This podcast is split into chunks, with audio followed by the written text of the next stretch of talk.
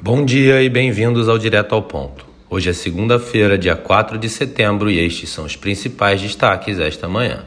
No Brasil, em relação ao cenário fiscal, secretário do Orçamento Federal, Paulo Bijos, afirmou que o governo federal mantém compromisso com a meta de resultado primário zero em 2024 e que medidas de contingência e margens de manobra podem ser adotadas para a busca da meta estabelecida.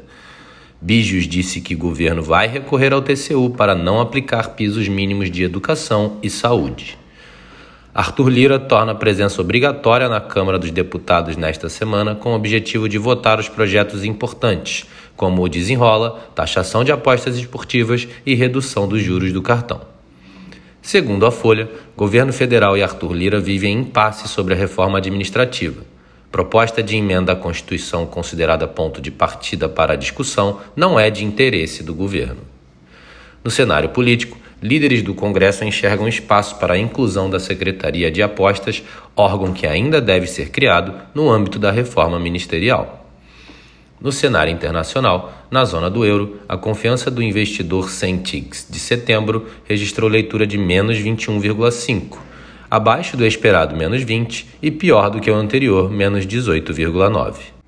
Na Alemanha, a balança comercial de julho registrou superávit de 15,9 bilhões de euros, abaixo do esperado 18 bilhões de euros e do anterior 18,8 bilhões de euros.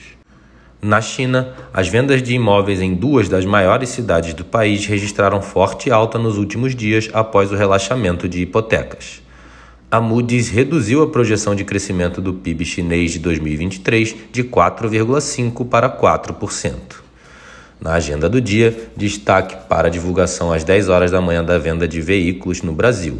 Às 8 horas da noite, teremos a divulgação do PMI de serviços e composto na Austrália. Às 9h30 da noite, teremos a divulgação do PMI de serviços e compostos no Japão e às 10h45 a divulgação do Caixin PMI de serviços e composto na China.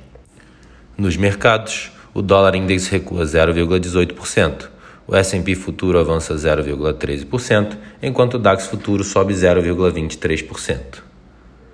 No mercado de commodities, o WTI registra estabilidade, enquanto o Brent sobe 0,03%. Essas foram as principais notícias do Overnight. Um bom dia a todos e até o nosso próximo podcast direto ao ponto do Banco Modal, amanhã.